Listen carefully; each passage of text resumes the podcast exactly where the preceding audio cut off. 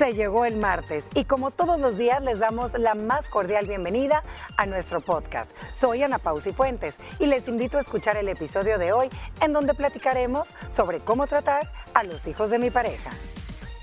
Ay, ay, ay, qué buen tema vamos a estar llevando con todos ustedes y recordarles que también lo pueden escuchar completo a través de nuestra plataforma de podcast, donde estamos abordando todos los días de la semana temas de su interés. Sabemos que el concepto pues, de familia ha cambiado y se ha diversificado con el paso de los años. Miren, entre los múltiples nuevos modelos se encuentran las familias reconstruidas, es decir, aquellas en las que uno o ambos adultos tienen hijos de relaciones anteriores. Cada relación, como lo sabemos, es un mundo, pero cuando existen otras personas involucradas en esta ecuación, es decir, en este caso los hijos, se presentan una serie de retos que otros tienen que afrontar, pero esto se tiene que hacer con amor, con respeto y sobre todo con una buena comunicación por ambas partes. Es posible disfrutar de todo esto, de este vínculo maravilloso, si cumplen esos tres ingredientes. Si tú que nos estás viendo y escuchando este día te encuentras en esta situación, probablemente una de las cuestiones que más se te presenten sea la siguiente.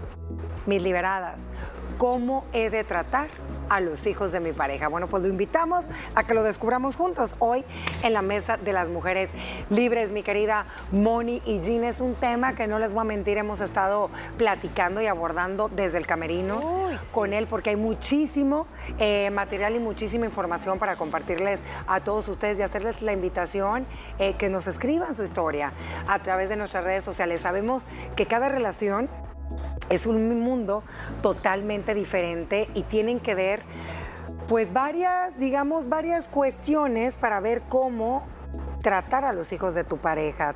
Tenemos que saber si tu pareja es soltero, con hijos, va, por supuesto, viudo, en qué términos está con la ex.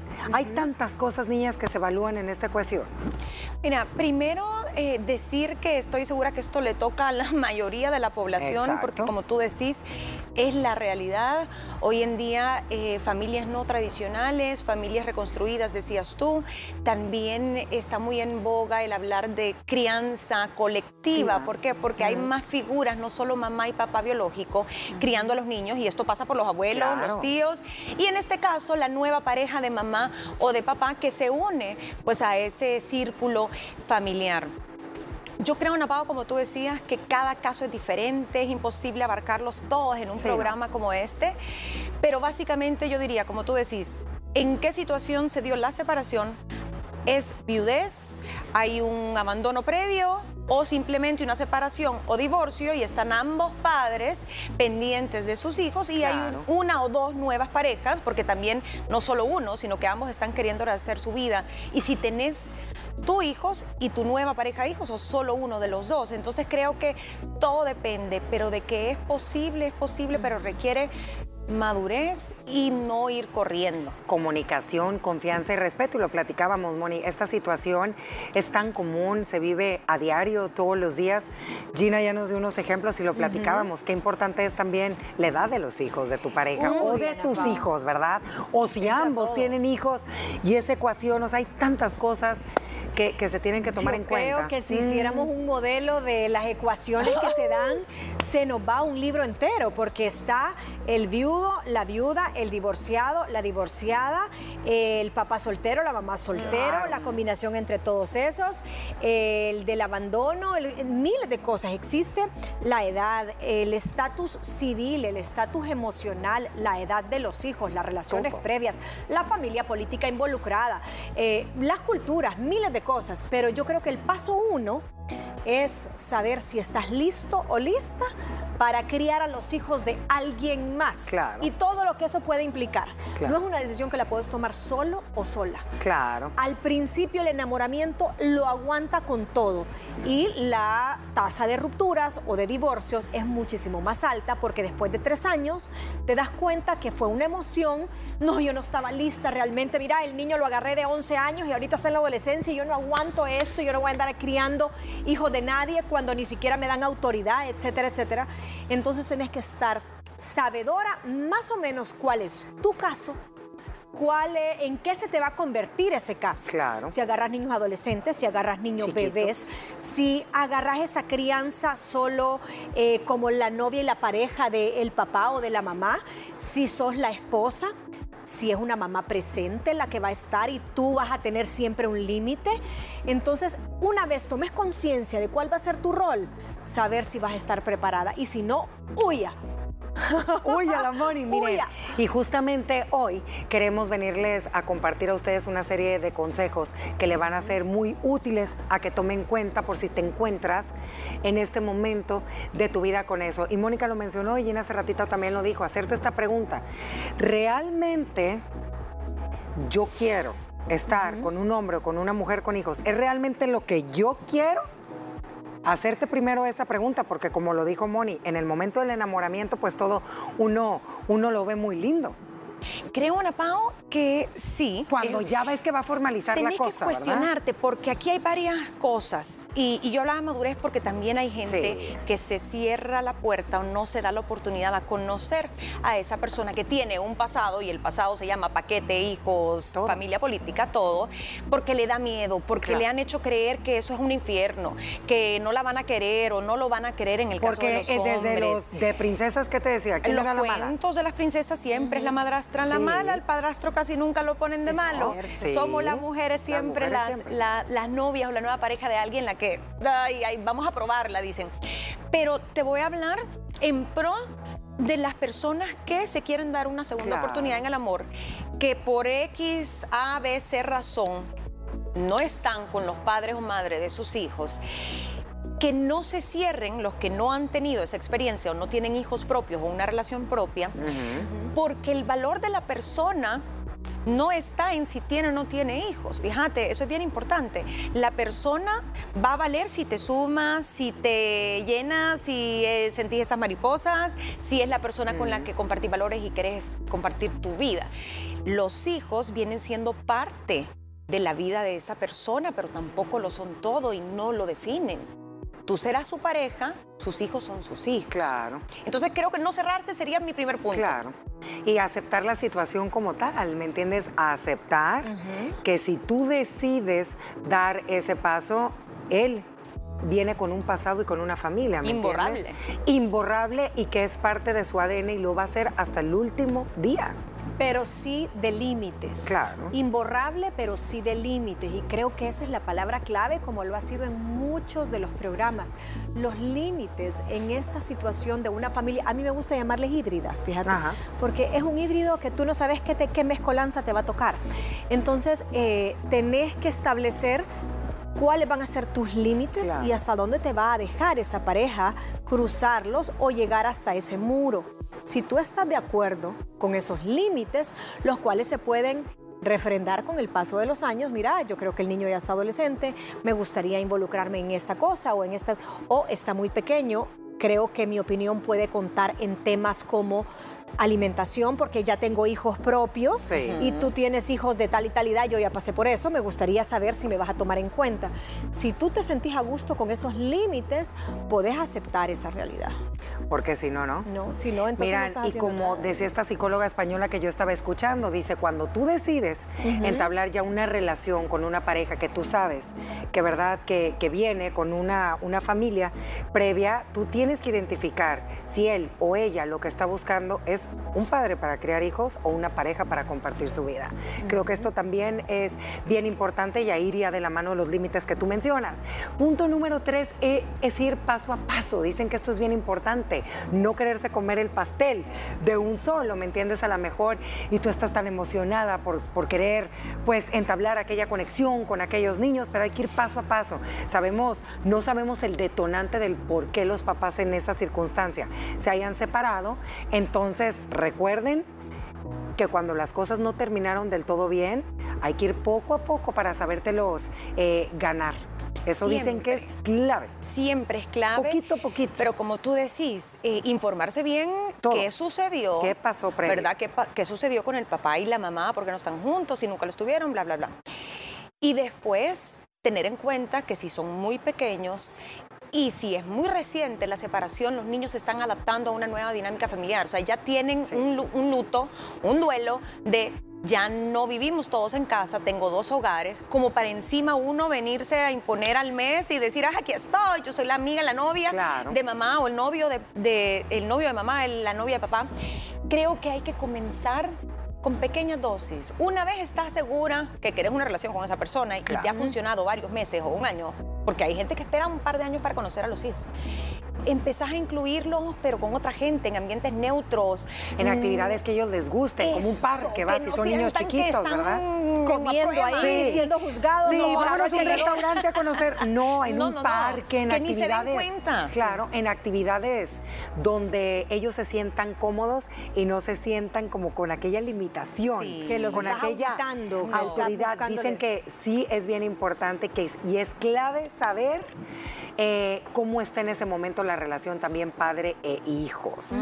Nos vamos a ir al punto número tres, que regresando de esta pequeña pausa, y nos vamos a quedar con sé comprensivo. ¿Por qué ser comprensivo? Se lo vamos a contar al volver. Ya volvemos con más de este interesante tema después de la pausa. Continuamos con más de la Mesa de las Mujeres Libres y nos quedamos en el punto número tres, la comprensión. ¿Por qué es importante?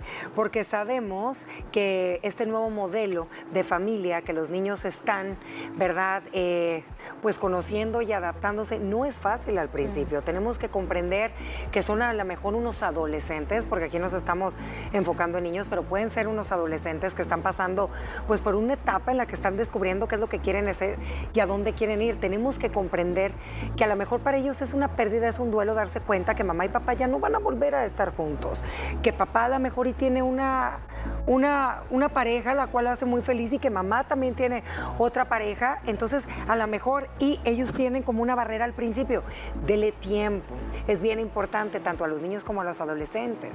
Y mira, es mucho más fácil en aquellos casos donde los niños llegan a tener madrastra y padrastro porque no hay esa culpa de hay uno de mis papás que está solo sufriendo. Entonces yo ayer em, me dediqué a buscar testimonios y encontré uno lindísimo de una mujer que tiene un podcast que ya tiene treinta y pico de años, creo que dijo 33, y dice, pregúntenme a mí, le decía a la audiencia, porque yo le voy a dar em, la experiencia de hija, no de pareja, porque ella no tiene pareja, y decía, yo me siento tan afortunada de haber tenido un padrastrazo y una madrastraza, dice, que me o sea, me cambiaron totalmente el paradigma o las expectativas.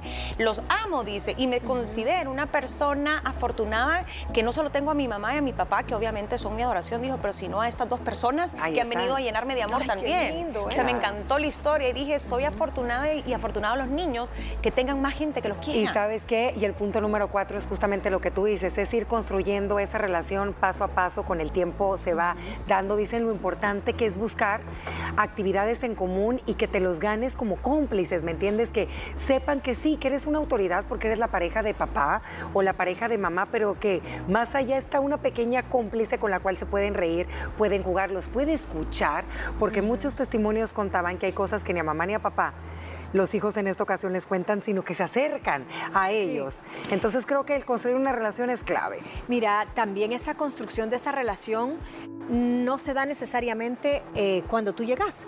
Muchas veces tu rol de padrastro o de madrastra no es, eh, no es inmediato. Tal vez tu rol de manera divina va a ser cuando ese niño que agarraste de tres años sea adolescente cuando ese niño te dé estos nietastros, cuando este niño eh, desfile en su graduación. Tal vez no es tu rol, no es el momento. O probablemente sea al revés. Ese niño necesita mucho amor, mucha calidez por un abandono, por alguna herida de infancia y necesitas llegar a darle ese apapacho y esa sensación de protección. Ya después ese niño va a volar solo y ya no te va a necesitar tanto. Entonces tú tenés que llegar a asumir el rol que se te asigne, no el rol que tú crees. Que tú es que yo quiero ser una mamá para tus hijos. No. No. Mis hijos o ya tienen su mamá o tú sos la pareja de su papá, pero tú no vas a ser. Yo conozco muchas parejas que le empiezan, si usted me quiere decir mami, dígame, si usted me quiere decir papá también, oye, como usted quiera, como usted le salga.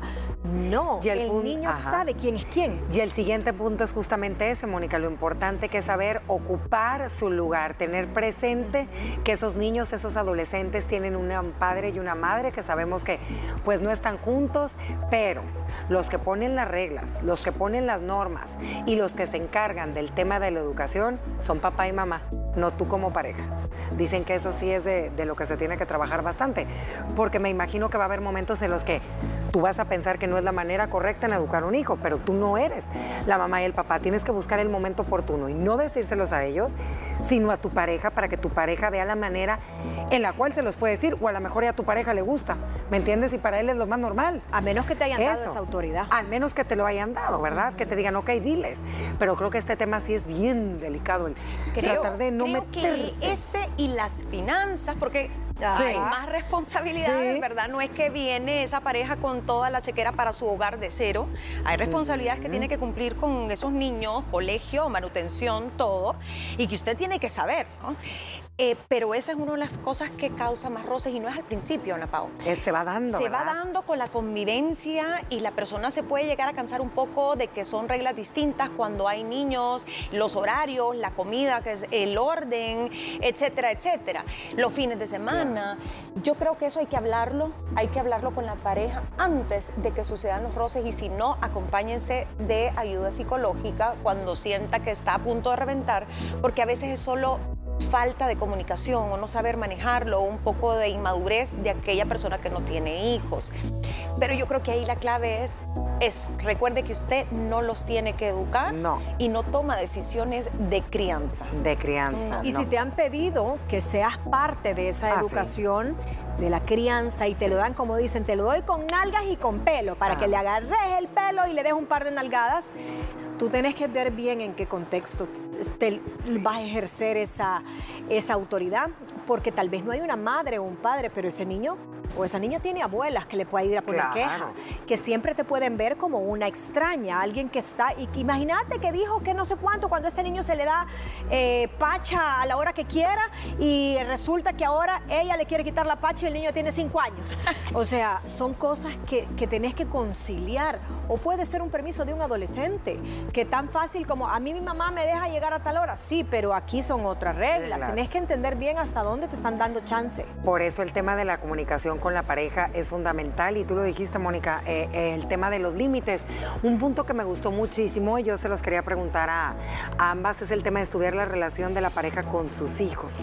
Esta psicóloga española decía que debes de comprender a aquellas personas que están pasando por esta situación que la prioridad de tu pareja es el cuidado de las personas de la que él es responsable y aquí entra también el tema financiero, pero ojo, que eso no hace menos especiales la relación que usted tiene como pareja simplemente son amores distintos y cada uno de ellos tiene características bien diferentes.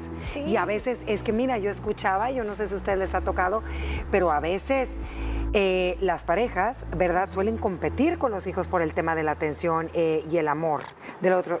Y esto no. Las exes o las parejas. A ver, hay ah, la nueva pareja. La nueva con pareja, el hijastro, ajá, con, el hijastro empiezan a competir por el tema de más atención, por el tema de a ver a quién quiero más, por el tema de más amor. Y recuerde que aquí la adulta o el adulto es uno, ¿verdad? Entonces tiene que estar bien consciente, pues que el amor es diferente y no, no porque procure a sus hijos, usted no es importante para él. Es madurez, Ana ahora es algo que va a suceder. en cualquier etapa creo que va a suceder cierta inseguridad no es fácil ser pareja de una persona que tiene hijos, por muy buenos y bien portados que sean los niños. obviamente es, un, es algo que es un círculo dentro de tu círculo nuclear donde tú no vas a formar parte nunca al 100% porque esos niños tienen papá, tienen mamá y son parte de una historia donde tú no existías antes.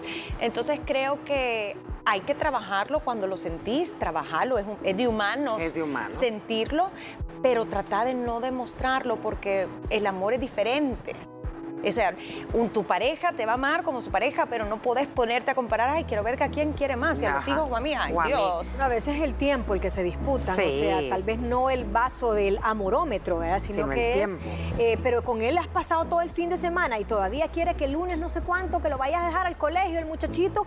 Eh, no, pero hay mucha culpabilidad en mamás o en papás, sobre todo en los papás, Que, que en la ecuación de los divorcios son los que se quedan con los fines de semana y la base son somos la mamá.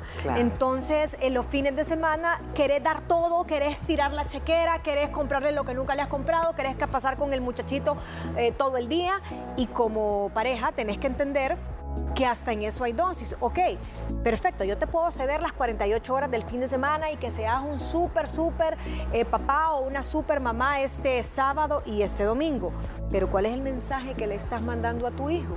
O sea, que puede venir ese niño a sacarte y hacer lo que quiera porque sos el papá recreo, porque sos eh, la mamá de fin de semana, la, que le da eh, diversión y no educación, porque la educación se la das tú. Claro. Entonces eso es bien difícil. Es bien delicado, ¿verdad? De ese punto. Y ambas hablaban de la importancia que son los límites.